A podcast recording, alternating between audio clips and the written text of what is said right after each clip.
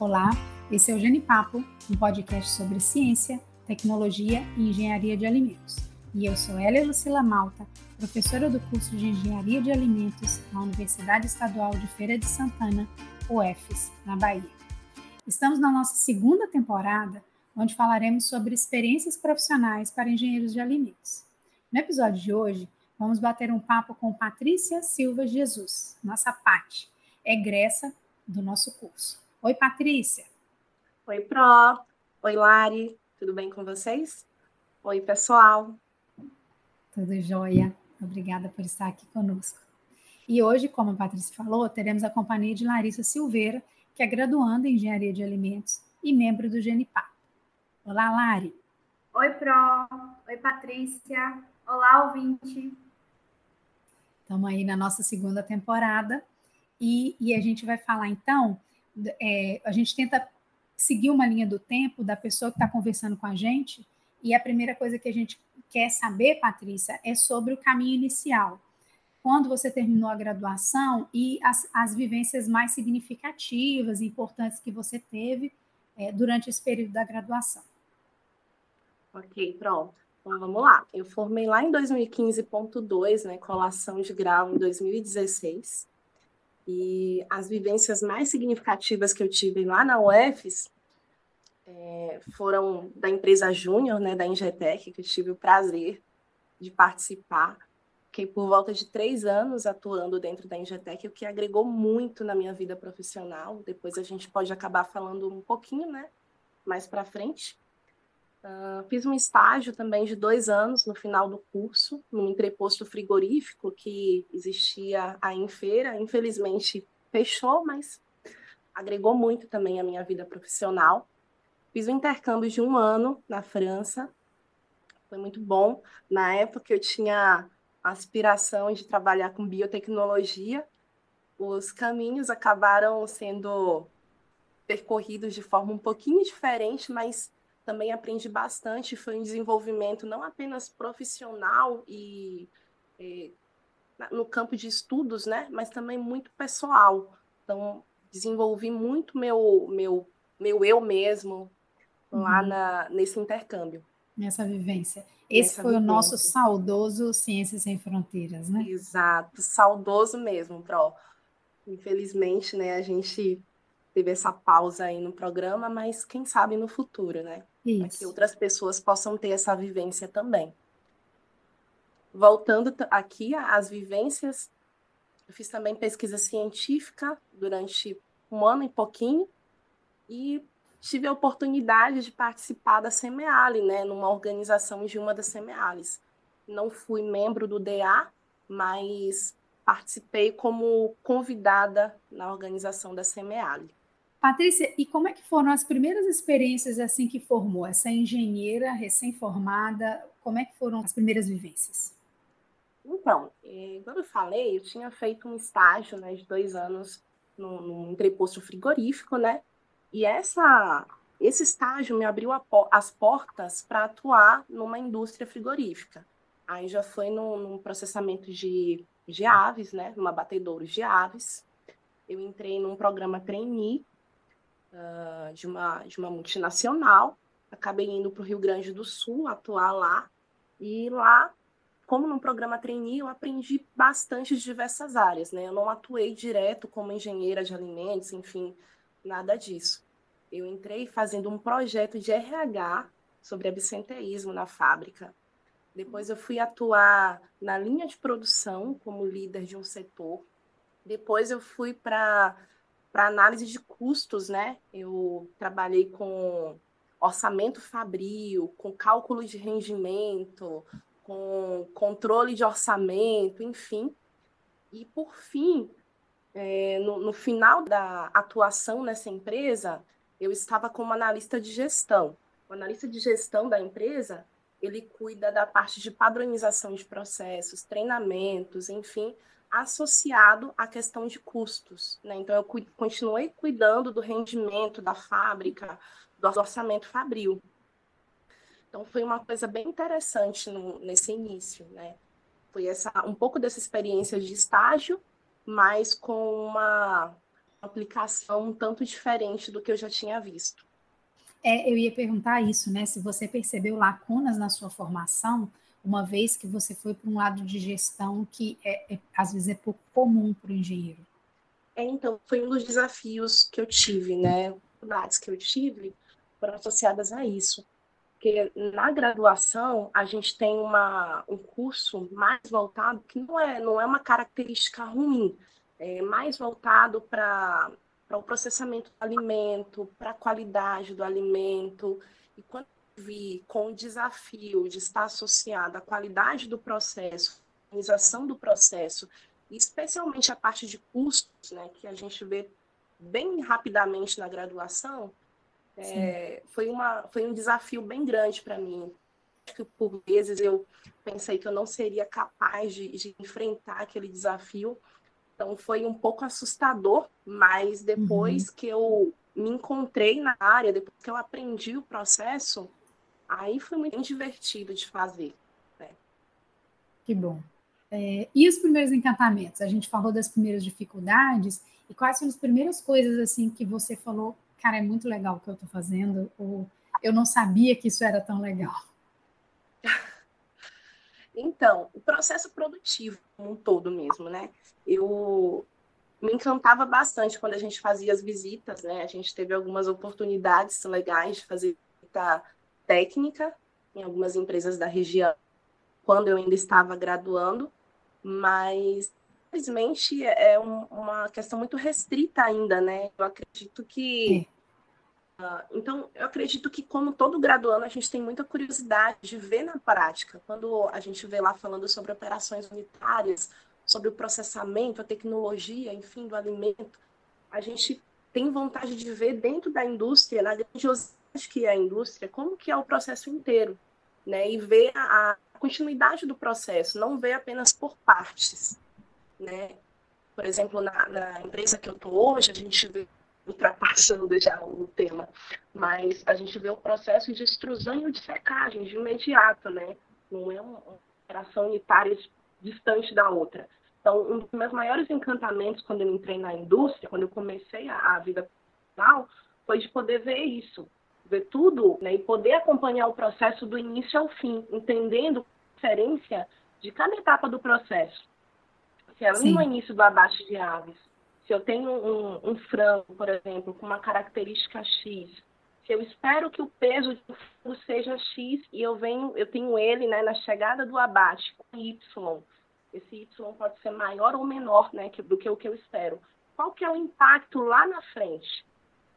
Do início do abate até lá na sala de cortes, até lá no final, no empacotamento, qual que é o impacto que eu tenho se eu tenho uma variação grande desse peso, né? E entre outras características. Então, acompanhar o processo produtivo e entender, né, propriamente dito, as características em que a matéria-prima vai ter desde o início do processo e quanto vai impactar lá no final, para mim, foi a coisa mais encantadora. Foi, nossa, foi abrir os horizontes.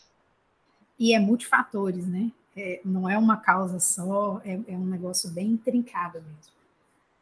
Você Com junta certeza. várias caixinhas de tudo que você estudou e o que você ainda está aprendendo no lugar, né? Exato.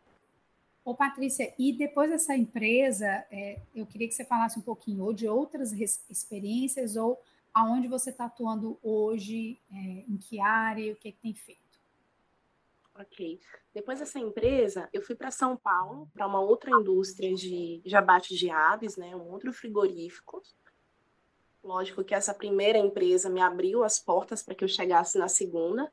Na outra, eu entrei como analista de produção e abriu-se mais o leque de atividades, né? Então, eu pude aproveitar do conhecimento que eu tive associado à gestão de pessoas, porque eu fazia a gestão do quadro de funcionários. Eu era um pouco de RH também. Continuei fazendo orçamento fabril, continuei cuidando de controles de produção, né? Enfim, controle de insumos enfim, então rotinas de produção estavam associadas à minha atividade, né? Mas fiquei muito voltada ainda para a questão de custo. Na época, né, a empresa tinha também um desafio com relação à padronização de processos. O que é um, grande desafio da maior parte das empresas, né? A gente sempre está de olho em como está o mercado, como está a atuação, e eu vejo muitas indústrias, muitas empresas, né, buscando essa questão da padronização de processos, enfim, né? Isso a gente pode falar um pouquinho depois. Mas é, foi um pouco do, de como eu atuei com treinamento de colaboradores, com implantação de gestão à vista, com a, a própria documentação do processo na, na tentativa de eliminar gargalos de, de processos de produção, enfim. Então, eu, eu fiquei nessa empresa durante um ano e meio, e depois surgiu uma oportunidade de assumir um cargo de gestão aqui em Minas, né, que é onde eu estou no momento. Essa empresa é de um ramo, digamos, bastante diferente né, de onde eu estava antes. Hoje eu trabalho com o processamento de massas, né, de macarrão especificamente. Né? Trabalho como coordenadora de processo. Estou coordenadora de processos, né? O cargo não é vitalício. Uhum. Então, hoje eu, eu trabalho nessa empresa. E, Patrícia, como é que foi essa mudança de sair de, de experiências de indústrias de origem animal para ir para uma fábrica que trabalha com outro tipo de matéria-prima, é um outro tipo, né? Tudo é uhum. diferente. Sim, o processo ele é bem mais é, fechado, né?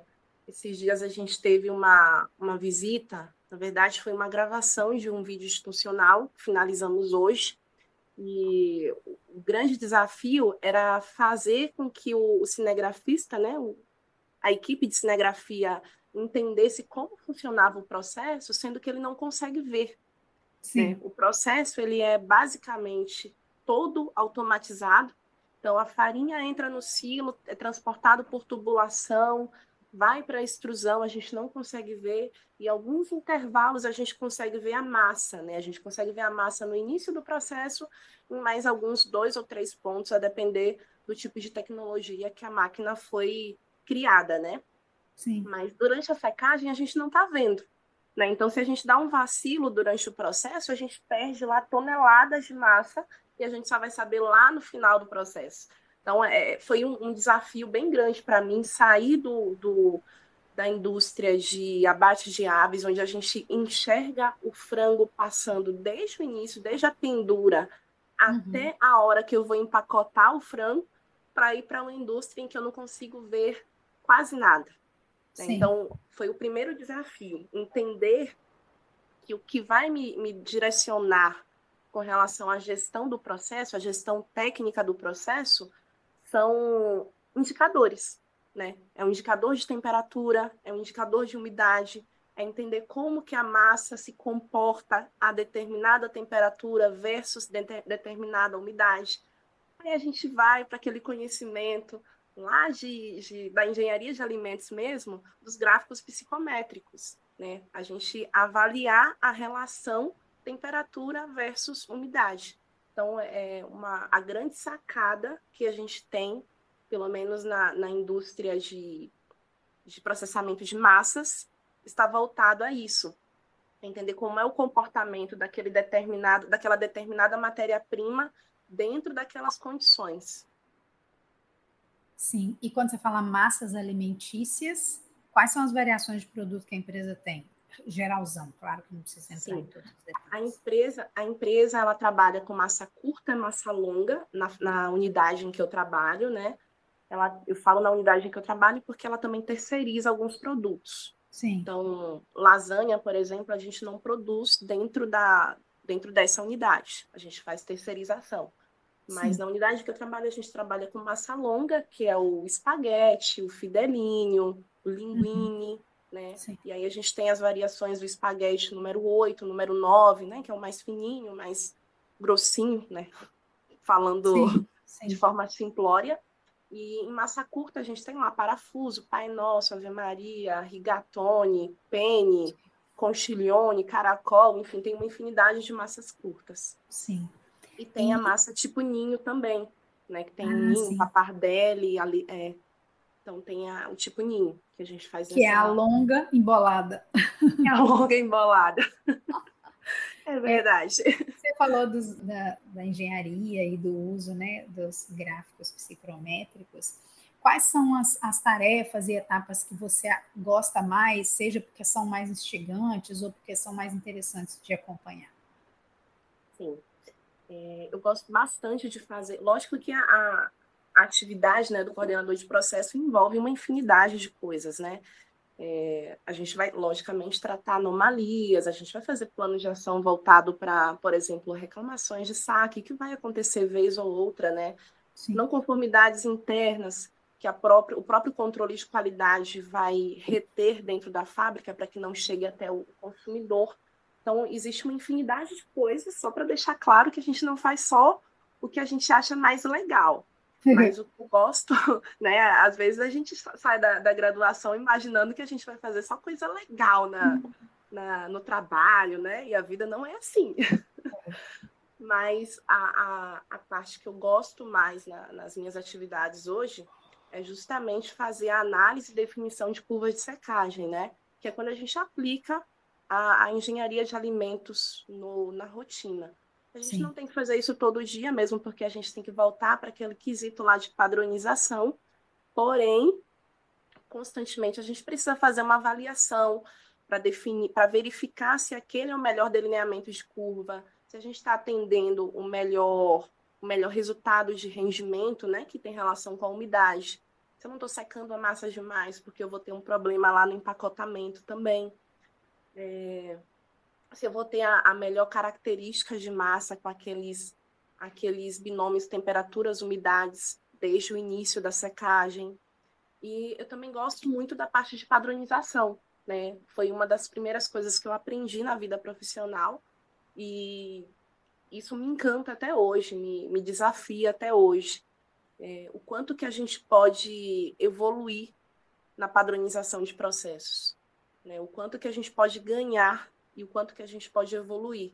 E isso está diretamente ligado a pessoas, né? Eu gosto muito de lidar com pessoas, eu gosto muito de é, ter contato com o ser humano. Isso vem a questão de treinamento, vem a questão de entender qual é a dificuldade que o operador e o auxiliar têm. E a, a minha grande missão é fazer com que eu atenda a necessidade da empresa, né, fazendo com que o processo seja o mais redondo possível, mas trazendo para a realidade que a gente tem junto ao operador e a dificuldade que ele tem, né? o operador, o auxiliar, o que quer que seja. Então, uhum. a minha missão é unir esses dois mundos e fazer com que as coisas fluam da melhor maneira possível. E a padronização de processos está aí para isso, né? Não é eu simplesmente trazer a, a, como é que eu posso dizer, trazer uma teoria que não é aplicável no chão de fábrica. Né? É treinar a pessoa, entender qual é a necessidade dela e adequar o meu processo para que eu consiga fazer todos os dias aquilo da maneira que a gente precisa.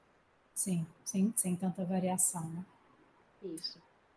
Ô, Paty, e para fazer, é, atuar nessas diferentes áreas, é, como é que foi a capacitação, né? A gente tem que pensar que a capacitação do engenheiro é contínua, inclusive a prática profissional te prepara para as coisas que você faz, né? Mas quais são as experiências que você relata ou relataria como situação de capacitação para o que você faz hoje? O que, que faz diferença para você? Com certeza. É, a gente até peca em falar que eu sou um engenheiro formado. O engenheiro e o profissional, na verdade, não é só um engenheiro, qualquer profissional, ele nunca está totalmente formado a formação é contínua, a formação é dia a dia. É, eu não posso simplesmente entender que eu formei lá em 2015, né, que eu me graduei lá em 2015 e que agora em 2021 eu vou estar apta a atender às necessidades do mercado e as necessidades da população, da sociedade. Eu não estou. Eu preciso continuar essa capacitação. Né? Então, falando né, de, de capacitação, que eu percebo como necessidade, né? Que acredito que todo mundo já abriu os olhos, mas nada não custa reforçar. Curso de idiomas, né? As empresas cada vez mais estão buscando o mercado externo. Ah, mas não é multinacional. Ok, mas a empresa em algum momento vai pensar em exportar. A empresa em algum momento vai ter contato com fornecedores que são de fora do país e que vão precisar lá daquele idioma, seja lá o inglês, seja o espanhol, enfim, seja um outro idioma, mas é, o curso de idiomas ele realmente vai abrir portas, né, para na vida profissional de todo mundo. Então, hoje a gente tem um, um cenário com a acho que eu fico até velha falando disso, mas com a internet, a gente tem um, um cenário, uma situação que permite, mesmo que a, a, pessoa não tenha uma condição financeira, que a gente sabe que estudante é, é fogo, é Sim. difícil, né? principalmente num curso integral, como é o nosso de engenharia de alimentos, para a gente se manter e fazer outras coisas, né? se manter financeiramente. Sim. E fazer cursos é complicado, mas a gente já tem cursos online que a gente consegue fazer a baixo custo e até de graça. Então, não dá para vacilar nisso daí. A segunda coisa que eu precisei já desde o início já da, da vida profissional, primeiro ano, segundo ano de empresa, foi o Excel.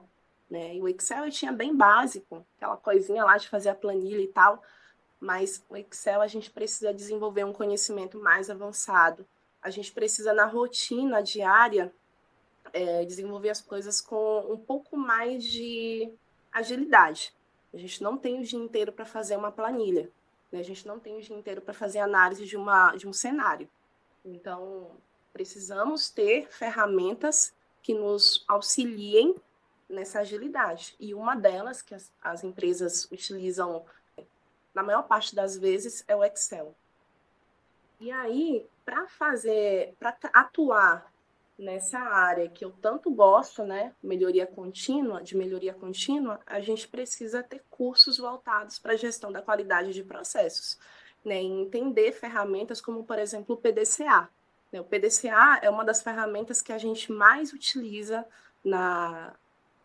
Eu diria que foi a ferramenta que eu mais utilizei, ferramenta de controle de qualidade que eu mais utilizei nas três empresas por onde eu passei, né, porque quando a gente fala de KPIs, de indicadores, qual que é o intuito, né? Qual que é o intuito de eu ter um monte de indicadores lá na fábrica? É buscar evolução, é buscar a melhoria do processo, é buscar eliminar gargalos e cada vez mais nos aproximar de oportunidades grandiosas. E como que eu vou fazer isso?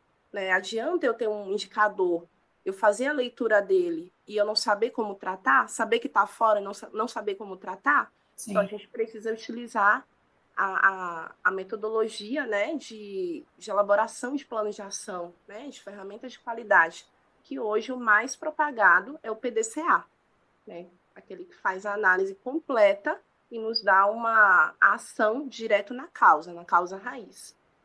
Então, existem vários outros, vários outros cursos voltados para essa questão da gestão da qualidade do processo, né? não, não somente do produto acho que agrega bastante, não só na vida de quem quer atuar com melhoria contínua, porque de repente o cara fala, ah, mas ela está falando, eu não tenho vontade de atuar com melhoria contínua. Mas querendo ou não, no independente da área em que a pessoa estiver, a empresa vai acabar pedindo um plano de ação para você. Ah, eu sou gestor, eu sou analista do controle de qualidade, eu faço monitoramento de produto. Eu vou lá e trato das coisas com o CIF, com a fiscalização, com a Anvisa cara, vai dar uma não conformidade, vai aparecer uma não conformidade em algum momento e vai ser solicitado de você um plano de ação. Como que você vai fazer um plano de ação sem fazer análise do processo, sem fazer análise de causa? Então, querendo ou não, a gente vai acabar chegando na mesma situação. Então, são as três são as três capacitações, né? Três tópicos, na verdade, de capacitação que eu recomendo a quem está na, na graduação ou quem está saindo para buscar, porque realmente as portas se abrem quando você consegue discutir, né? consegue, consegue conversar com as pessoas dessa forma. Paty, é, eu vejo que muitas vezes o primeiro contato que o estudante tem com a indústria ele pode ser um pouco assim assustador, né? Que é um mundo totalmente novo e muitas vezes a gente não está preparado para o mercado de trabalho, né, para a indústria. Então, eu queria que você contasse para a gente um pouquinho quais foram os seus desafios nesse primeiro contato com a indústria e também desse alguns conselhos né, para os estudantes. Ok, ótima pergunta, Ari. Realmente é um. Chega a ser assustador né? Não, não é um termo incorreto de se utilizar, não. Chega a ser assustador pela vastidão de coisa que a gente tem, de novidades, né? É, até havia colocado aqui nas minhas anotações que a graduação ela é uma porta, né, que se abre. Quando a gente faz a escolha lá da, da graduação em que a gente vai seguir, a gente está só escolhendo uma porta, mas essa porta ela vai nos mostrar um universo muito grande de possibilidades e de desafios. E é isso que acontece com a indústria também. Depois que a gente passa ali pela graduação em engenharia de alimentos, que a gente escolhe uma indústria para atuar, ou que a indústria nos escolhe, né? Por exemplo, eu acabei caindo em frigorífico, eu encontrei uma infinidade de coisas que a gente não, não conseguia ver na graduação, porque é muita coisa para ser abordado em cinco anos de vivência né, acadêmica. Então, uma infinidade de indicadores, é, pressão, muita pressão, né, por atender metas. Afinal, a indústria está ali para isso, né? A empresa está ali para isso, para atender metas e para ter lucratividade. Os desafios que a gente encontra com a, a própria vivência com os colaboradores da empresa. Porque quando a gente entra é, com uma idade, muitas vezes a gente sai novinho da graduação, lá na faixa dos 20, 30 anos, alguns com um pouco mais que isso. E a gente chega na indústria e a gente encontra colaboradores que têm muito mais que isso de empresa, né? Colaboradores com 35 anos de empresa, 40 anos de empresa, não é difícil de se encontrar. Muito pelo contrário, é muito fácil. E a gente lidar com, com esses colaboradores que muitas vezes já têm a mentalidade do sempre foi feito assim, você está chegando agora e você quer me ensinar? Você está chegando agora e quer dizer que tem que ser diferente? Né? E que a gente realmente é cobrado por trazer uma mudança de cultura, muitas vezes, por trazer um, um conceito diferente. Então, assim, são desafios voltados, é, desafios enormes voltados para o para a pressão que a própria empresa tem, né, pela necessidade do resultado e também pela pela vivência com os outros colaboradores, né, que muitas vezes não entendem e não não gostariam de entender o que você precisa explicar. Mas uma resistência, precisa, né? Uma resistência, pronto, perfeito, isso mesmo. É, mas a gente precisa ser firme, né? A gente precisa acreditar que tudo que a gente estudou de alguma forma vai cooperar. É como a gente falou um pouco mais para trás lá no podcast, a gente estuda um monte de pecinhas e quando chegar lá na indústria, a gente vai juntar, né? O conhecimento que a gente adquiriu lá nas matérias de tecnologia ou nas matérias de engenharia, junto com o que a gente aprendeu lá em administração, que às vezes a gente nem dá tanto valor, com o que a gente aprendeu lá em economia, com o que a gente aprendeu lá em estatística, que a gente às vezes a gente fica perdido sem entender como que aquela disciplina entra no nosso currículo se não tem nada a ver a gente chega lá na indústria e vai entender. Vai chegar depois de um tempo, isso vai depender muito de quem é, né, de qual o perfil da pessoa. Isso pode ser semanas, meses ou anos. A gente vai conseguir conciliar e juntar todas essas informações e conseguir aplicar no nosso cotidiano. Mas não é um caminho fácil. A gente só não pode desistir. Né? Assim como a graduação lá no início não foi fácil, né? assim como vários outros, várias outras situações da vida a gente teve muita dificuldade, na vida profissional a gente também vai ter. Né? A gente uhum. vai ter esses desafios. Mas compensa muito seguir em frente. Paty, uma outra uhum. pergunta. É, eu queria saber, é, com relação à resistência, né, que você comentou. Como é que a gente lida com essa questão da resistência? Por exemplo, um, um colaborador resiste em usar uma EPI, mesmo você já tendo dado treinamento, falando, como é que a gente lida com isso, né, com essa resistência? Certo.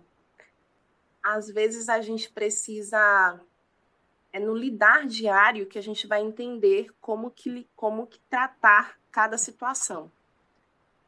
Você vai ter na indústria colaboradores resistentes com diversos perfis, né? Tanto aquele que já está saturado da, da empresa e quer sair, está esperando que a empresa demita porque ele não quer pedir, e aí uhum. ele vai te irritar de diversas formas, vai fazer e acontecer para ver se a empresa demite.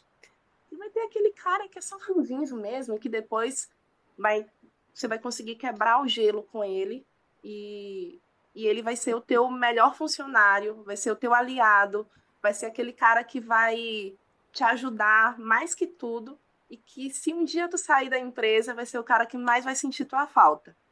Então a gente vai ter vários perfis. Não tem um segredo. Não tem aquela fórmula, aquela receita de bolo que eu vou te falar, Lari. Você vai seguir o passo um, passo dois, passo três. Uhum. Não tem. Infelizmente não tem. O que você vai poder fazer é, primeiro, respeitar. Respeitar a condição daquele cara, ou daquela mulher, né? Que a gente fala muito cara, mas pode ser da moça também. Sim. Respeitar a situação dela, tentar entender a história dessa pessoa e não desistir novamente.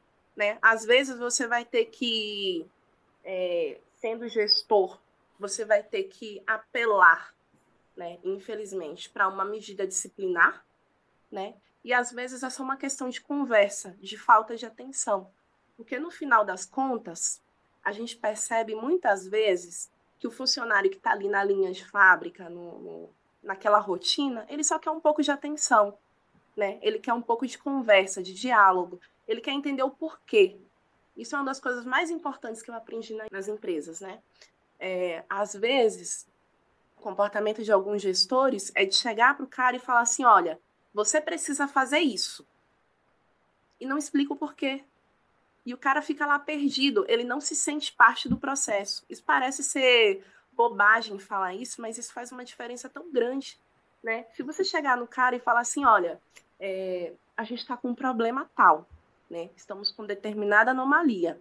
Você entende o porquê que isso é uma anomalia? Aí ele vai falar para você e você vai explicar, olha, é anomalia por causa disso e disso e disso. Não pode ir corpo estranho junto com o produto. Ah, ok. Você gostaria de receber esse alimento que você está preparando com um fio de cabelo, se chegasse na sua casa, você ia gostar? O cara, obviamente, vai falar que não. E aí você já ganhou uma parte do processo. Aí você vai explicar para ele a importância, por exemplo, tá, de usar a touca daquela forma. Ah, você precisa colocar a touca cobrindo a orelha para é, evitar, né, que o seu cabelo caia sobre o alimento. Então você vai conseguir me ajudar você pode me ajudar? Posso. Você tem alguma dificuldade com relação ao uso da touca? Às vezes o cara vai chegar para você e vai falar assim: olha, eu não consigo cobrir a minha orelha porque a touca é pequena, a touca rasga, ou então porque machuca. Só que o que falta muitas vezes na correria, na rotina da, da indústria, né, que é muito corrido, é a escuta, é praticar a escuta é entender a necessidade que o teu colaborador tem. Uma das coisas que a gente não pode fazer, principalmente quando a gente está chegando na empresa, seja um recém-graduado ou seja um recém-contratado, é chegar impondo. Né? Pelo menos eu penso dessa forma. A gente não pode chegar impondo. A gente tem que entender qual é a necessidade da empresa e qual é a necessidade do colaborador para que a gente consiga chegar ao denominador comum. Porque uma simples coisa como uma touca que é pequena ou que está machucando a orelha do colaborador porque, sei lá, aperta demais, por exemplo, uma coisa pequena que a gente resolve rapidamente com o setor de suprimentos, se a gente não parar para escutar a necessidade, a gente pode ter um problemão. Né? O cara vai deixar de usar, o cara vai deixar cair o cabelo lá, vai chegar no consumidor, vai chover reclamação, e, enfim, pode vir uma série de problemas. Então, o principal conselho que eu dou: pratique a escuta ativa. Entenda qual é a necessidade, depois você vai conseguir tomar uma decisão. Ótimos conselhos, não só para os engenheiros, né? Saber ouvir é importante. É importante. Ô, Paty, a gente já está assim, né, nesse momento final e você já está tá falando assim da sua experiência e e, e, e dando conselho mesmo, né? Coisas que funcionaram para você e podem funcionar para outras pessoas. Eu queria saber se tem algum aspecto que você gostaria de acrescentar, que a gente ainda não falou, e, enfim, para a gente encerrar com, com o que você tinha planejado. É, são três aspectos que eu acho bem bacana, que assim bem importantes, na verdade não tão bacanas, mas bem importantes de, de se atentar. A primeira coisa é é estar aberto a novos horizontes. né? Eu, quando eu formei, eu tinha um sonho que não poderia ser questionado por ninguém. Eu queria atuar com P&D. Tinha um sonho trabalhar com pesquisa e desenvolvimento. Não consegui estagiar nessa área, e mesmo assim, mesmo sendo uma área muito fechada, muito restrita, como ainda hoje é na, no, no Brasil, eu tinha muita vontade de atuar. Inclusive, eu perdi uma oportunidade muito bacana, né? E eu acompanho o, o pessoal que, que foi escolhido para essa oportunidade, que foi de um trainee de uma empresa de, de lácteos, muito famosa, por sinal. É, eu perdi na última fase e eu tive feedback que foi por conta dessa minha escolha, dessa minha decisão. Eu não estava aberta, eu demonstrei na entrevista que eu não estava aberta a atuar em outra área, e aquele programa trainee é, exigia né, que o, o, candidato estivesse aberto. Né? Então eu, eu fui, fiquei na peneira por conta disso. Né? Então, acabei, acabei que nas experiências que eu tive, não consegui chegar no P&D, e talvez tenha sido uma benção, porque eu descobri outros rumos que eu não imaginava atuar, e que eu me apaixonei, né? Então, a gente tem que estar com a mente, né, a visão mais aberta. Qualidade de P&D é muito bacana e é muito legal porque a gente aprende bastante na graduação. Mas não é só nessa área que a gente pode atuar. A engenharia, a engenharia de alimentos dá uma oportunidade, dá um leque de oportunidades tão grande e que a gente acaba às vezes se contendo, né? Ah, eu só quero trabalhar em indústria de alimentos e eu só quero se for qualidade ou P&D.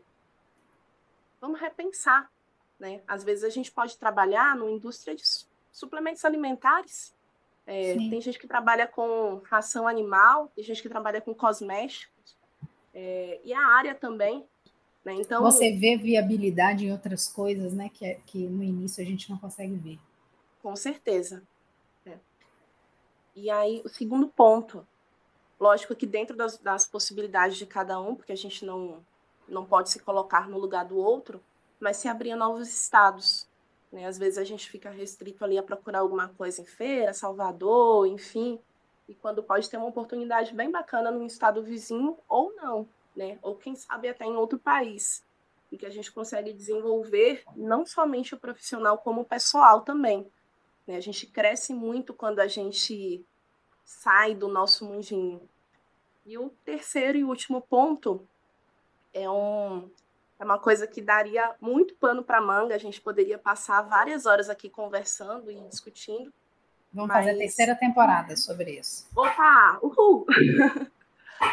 é, o terceiro ponto seria o quê? A relação que infelizmente existe entre o mercado de trabalho, o machismo e o racismo né? principalmente o, o machismo. É, por ser mulher, às vezes a gente, às vezes não, muitas vezes, a gente tem que provar todos os dias que é capaz de fazer aquilo que a gente já faz. Né? Isso acontece muito na indústria. A indústria é um ambiente que ainda é muito masculino e que é difícil de lidar. A gente precisa uh, provar a seriedade, provar que a gente não está ali de brincadeira, provar que a gente sabe o tempo todo. Infelizmente, algumas indústrias é, já têm uma, uma política né, de, de controle, de eliminação desse tipo de ação, graças a Deus, mas a gente ainda encontra em perfis de alguns gestores, infelizmente. E o racismo, enfim, né? Infelizmente é uma coisa que acontece dentro e fora da indústria, que eu não vou explorar tanto, né, porque, como eu falei, daria muito pano para manga, mas que é aquilo. A gente precisa resistir. Né? Eu, como mulher negra nordestina, né, eu já são três falo, bandeiras aí, né? Já são três bandeiras. Eu falo por experiência própria em que é, é difícil e a gente precisa resistir. Sim. Patrícia, eu só tenho a agradecer pela generosidade de você estar aqui com a gente hoje, é, por partilhar essas coisas conosco. É, e eu sei que o teu intuito é o mesmo nosso, que é auxiliar, abrir olhos, mostrar perspectivas, não é? estimular. Então, muitíssimo obrigada por, por ter vindo, ter aceito o convite e estar aqui hoje. Pro, eu que agradeço. Nossa, eu fiquei muito, muito, muito feliz e emocionada demais quando eu recebi sua mensagem falando do convite. Quis dar pulos de alegria, mas não podia. E estou muito emocionada até agora é, por estar participando junto com vocês. A UFES é minha casa e eu, um lugar que eu amo estar. Não quero perder o contato de forma nenhuma com vocês. Então, eu estou sempre por aqui, sempre que precisar, né? Tenho o meu apoio incondicional para qualquer projeto que vocês desenvolverem. E parabéns pela iniciativa de vocês de criar um projeto tão bacana, né? É muito legal. Então, muito, muito, muito obrigado a todos vocês. Enfim, Paty, muito obrigado né, por esse momento. Para mim foi muito enriquecedor é, esse compartilhamento de experiências. Né, e acredito que para o ouvinte também foi muito enriquecedor esse momento. Muito obrigado. Contamos com mais participações, né? Lá com a gente. Muito obrigada. Obrigada também, Lari. Um prazer. Lembro que vocês poderão interagir com a gente nas redes sociais através do Instagram, arroba Podcast, e do e-mail podcastgenipapo.gmail.com, enviando dúvidas, curiosidades, elogios e críticas. Será uma alegria essa troca com vocês. Esperamos vocês aqui no nosso próximo encontro. Fiquem ligados. Obrigada por nos ouvir. Até mais.